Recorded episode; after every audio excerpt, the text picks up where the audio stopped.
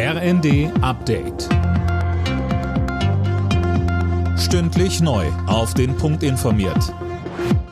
Ich bin Linda Bachmann. Guten Tag. Am Kohledorf Lützerath in NRW hat sich die Situation nach einigen gewalttätigen Attacken auf die Polizei offenbar beruhigt. Die Beamten kommen mit der Räumung der Siedlung besser voran als erwartet. Sönke Röhling, einen Zeitplan für das weitere Vorgehen gibt es aber noch nicht. Nein, das ist auch ziemlich schlecht vorherzusagen. Zum einen weiß man nicht, was in den Häusern noch alles auf die Polizisten wartet.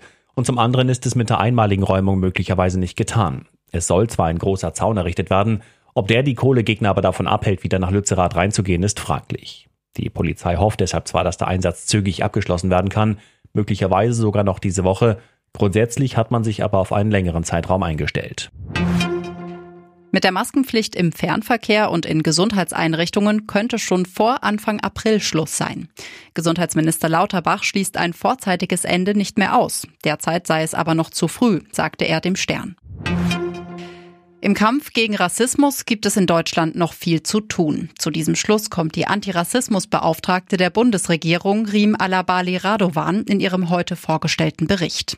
Darin fordert sie unter anderem mehr unabhängige Beschwerdestellen.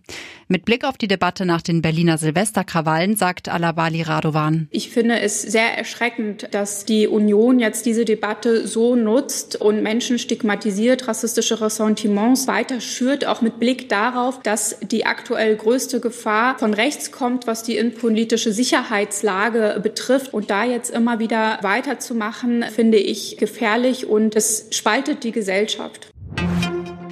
Im US-Luftverkehr gibt es aktuell massive Probleme. Ein wichtiges Computersystem der Flugaufsichtsbehörde FAA ist ausgefallen. Jetzt sind alle Inlandsflüge gestoppt.